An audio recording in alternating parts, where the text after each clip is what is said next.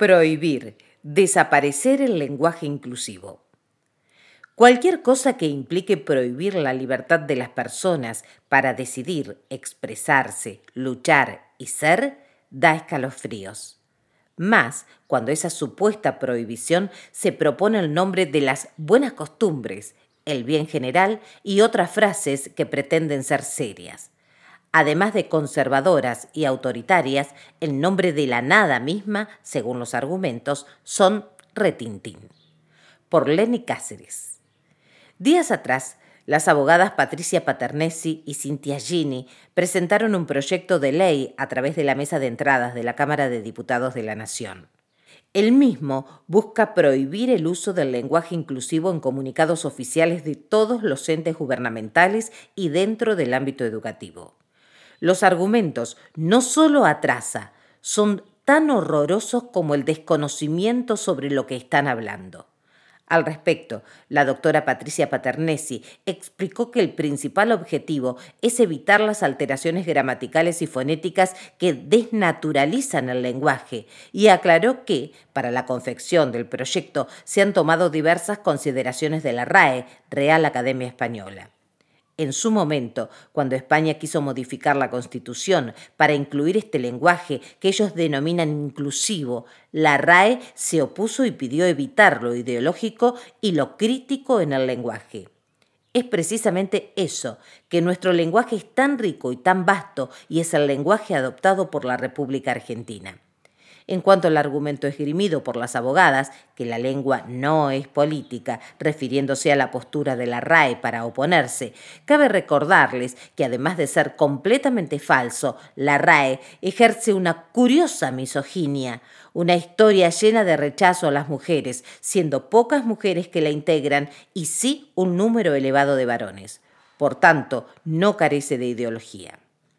En ese sentido, la abogada aclaró que, dentro del ámbito familiar y en los círculos íntimos, uno se puede expresar libremente.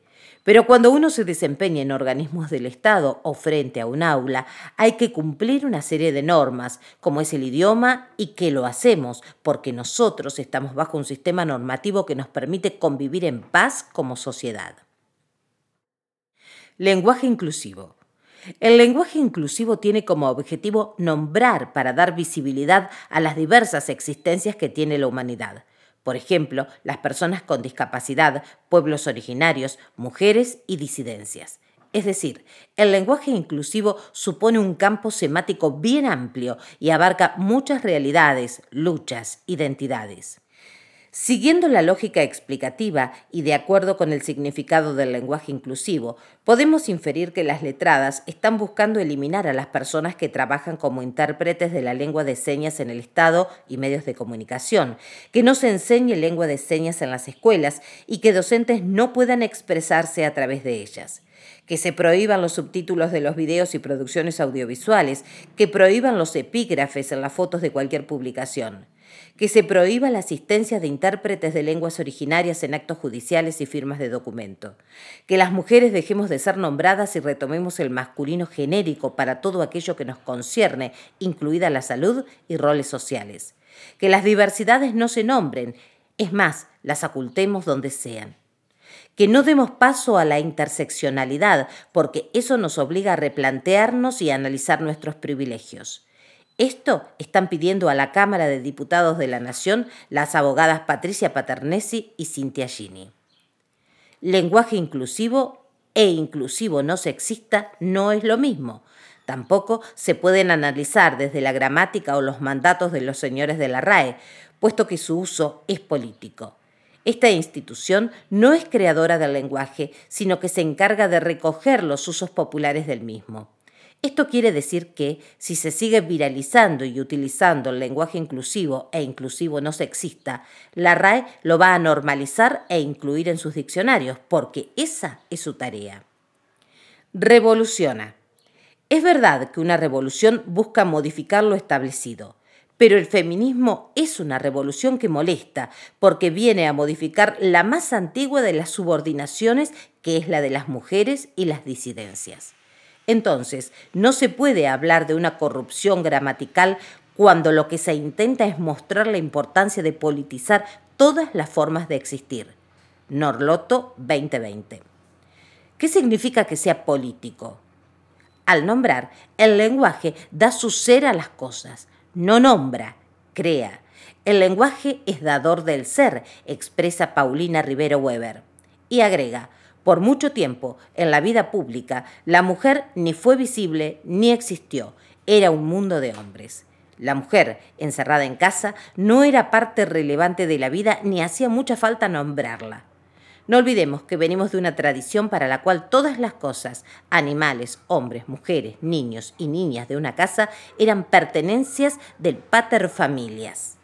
De esa manera, el lenguaje se adaptó a nombrar en sus leyes, en el comercio y en la vida diaria, al pater familias como él o ellos. No se hablaba de ella o ellas, no hacía falta. Muy recientemente, la mujer comenzó a formar parte del mundo que por siglos le fue vedado pero encontró que el lenguaje no hablaba de ella, sino de ellos, puntualiza Rivero Weber.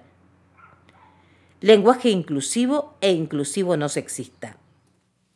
Explicamos qué significa lenguaje inclusivo en cuanto al inclusivo no sexista, que debe ser al cual pretenden referirse las profesionales en su proyecto de prohibición y rechazo, como bien explica Norloto, magíster en periodismo y en medios de comunicación, el lenguaje inclusivo no sexista, LINS, son expresiones comunicativas contrarias al lenguaje sexista que invisibiliza a las mujeres y diversidades, las subordinan, violentan y estereotipan.